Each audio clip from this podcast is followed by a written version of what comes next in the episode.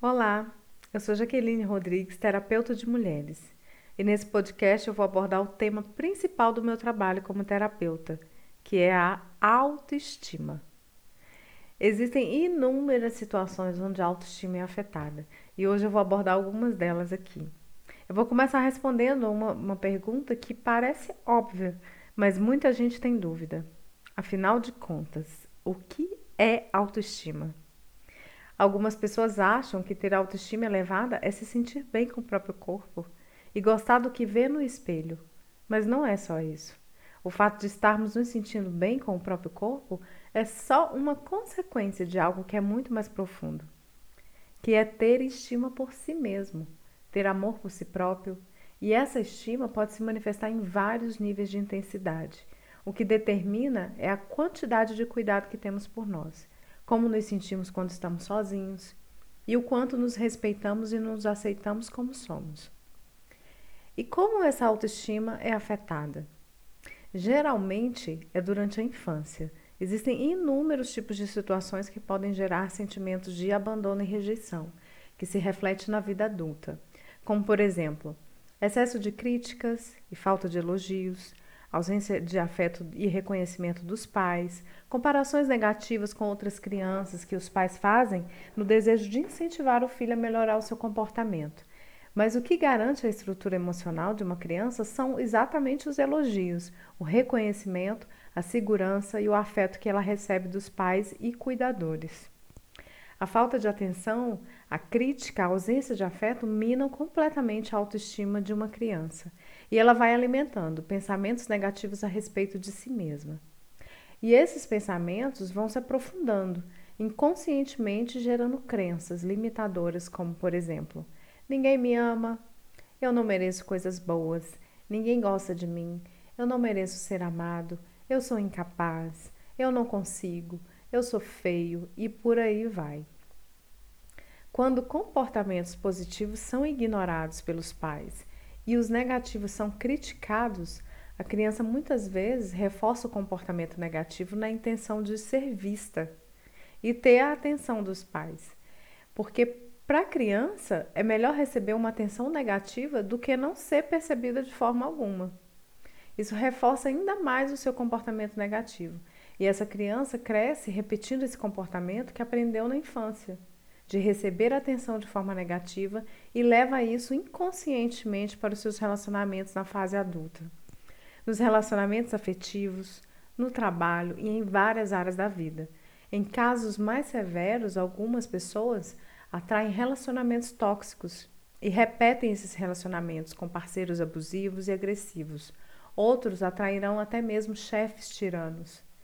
Marcas emocionais geradas na infância acabam levando repetições de comportamentos e situações negativas ao longo da vida. Eu vou contar um caso de uma cliente que me procurou é, porque ela sentia uma tristeza profunda e sentia muito sozinha. Ela tinha ansiedade e não entendia o porquê. Ela não sabia explicar a origem desses sentimentos negativos. Essa tristeza fazia com que ela não tivesse foco e procrastinasse muitas vezes no trabalho e nas coisas que deveria fazer para desenvolver suas habilidades profissionais. Ela sabia exatamente o que tinha que fazer, mas ela não conseguia. Enfim, durante uma sessão estávamos lá limpando as emoções do passado, as lembranças de rejeição e abandono, quando de repente ela lembrou que a primeira vez que ela se sentiu triste sozinha, ela tinha apenas seis anos de idade quando o irmão dela foi embora de casa. Ali veio à tona uma carga emocional extremamente forte, porque foi o momento que ela lembrou quando se sentiu pela primeira vez é, triste, aquela tristeza profunda, que a partir de então ela nunca mais deixou de sentir. Então, inconscientemente, ela carregava aquela tristeza por ter se sentido abandonada pelo irmão, sozinha, se sentia insegura. Então, a partir daquela sessão, ela deu um novo significado para aquela lembrança. Ela conta que depois daquela sessão ela nunca mais voltou a se sentir sozinha, abandonada, muito menos aquela tristeza. A vida tinha ganhado um novo sentido. Então, quando essas emoções são eliminadas na sua origem, que foi o caso dessa cliente, isso pode provocar mudanças profundas no seu estilo de vida e quebrar as crenças limitantes que te impedem de ter uma vida plena e equilibrada. Algumas vezes pode acontecer também de nós estarmos repetindo comportamentos de nossos familiares. É importante a gente observar os nossos pais, tios, avós, como eles se sentem em relação à sua autoestima. Naturalmente, nós temos essa tendência a repetir padrões de comportamentos autodestrutivos que herdamos de familiares sem nos darmos conta disso, pois estamos ali, naquele contexto, inseridos naquele contexto familiar e crescemos achando que certos comportamentos são normais. Mas se você está aqui ouvindo esse áudio, com certeza já deve ter percebido que há algo que não está legal e que precisa ser reparado. Saiba que a vontade de ser curado já é parte do processo de cura. Existem infinitas ferramentas de cura hoje em dia que podem te ajudar a eliminar toda e qualquer emoção negativa do seu passado. Eu, particularmente, trabalho com a EFT, Emotional Freedom Technique. É uma técnica muito poderosa de, de desbloqueio emocional. A EFT, além de ser uma técnica poderosa de liberdade emocional, é também um veículo de expansão de consciência. É uma ferramenta que vem transformando a vida de milhares de pessoas. Não é à toa que ela é recomendada por grandes nomes do autoconhecimento, como Deepak Chopra, Louise Hay, Eckhart Tolle, Robin Williams e muitos outros. Agora que você já sabe um pouco mais sobre a autoestima e como ela pode ser afetada, e se você gostou desse podcast, eu gostaria muito de saber.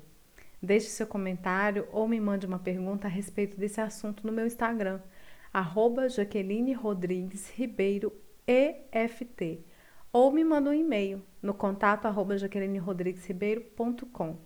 Eu respondo todos com muito amor e carinho Fico muito feliz quando eu recebo o feedback de vocês. As perguntas e os comentários que vocês me enviam me ajudam muito a buscar crescimento cada vez mais, mais conhecimento para poder compartilhar. E faz com que eu tenha força e coragem para continuar produzindo cada dia mais conteúdos interessantes para vocês. Hoje eu vou ficando por aqui. Um beijo enorme no coração de vocês e até o próximo podcast.